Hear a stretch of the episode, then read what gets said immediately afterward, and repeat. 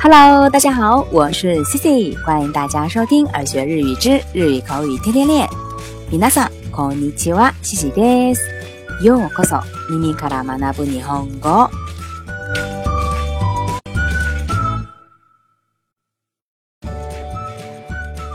那在之前的一期节目当中呢，有位小听众给 Cici 留言问说，动词 yoru 的用法。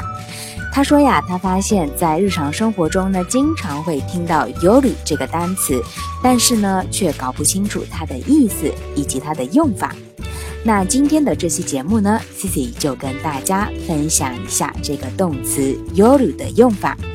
这个 “yoru” 呀，汉字写作“记”，邮寄的“寄”，再加一个假名 “ru”，yoru。那它的意思呢，也非常的多。那大致上来说呢。它有四个意思，那接下来我们就来一个一个看一下吧。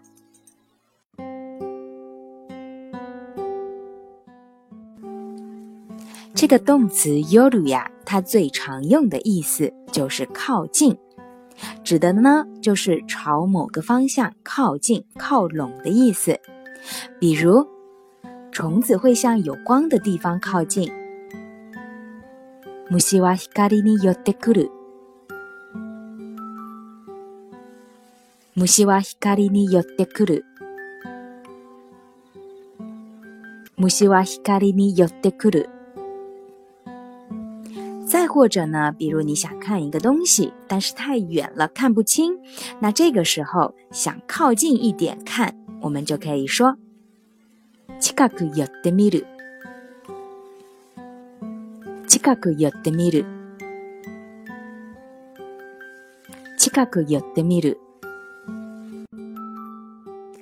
那这个 “yoru” 呀，它的第二个意思就是顺路停靠、顺道拜访的意思。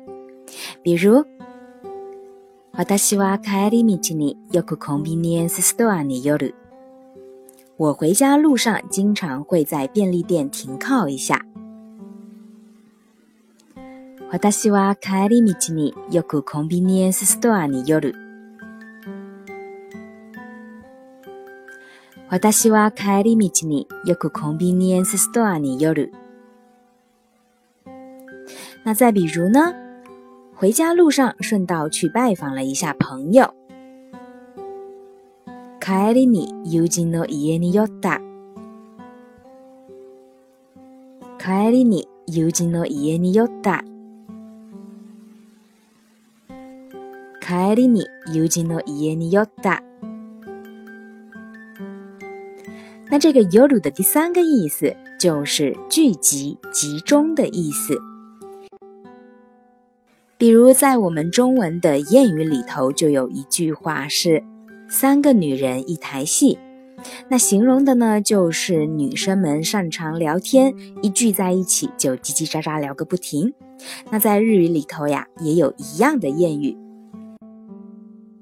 ：“ona san ni yoreba kashimasu。”女三人寄ればかしましい。女三人寄ればかしましい。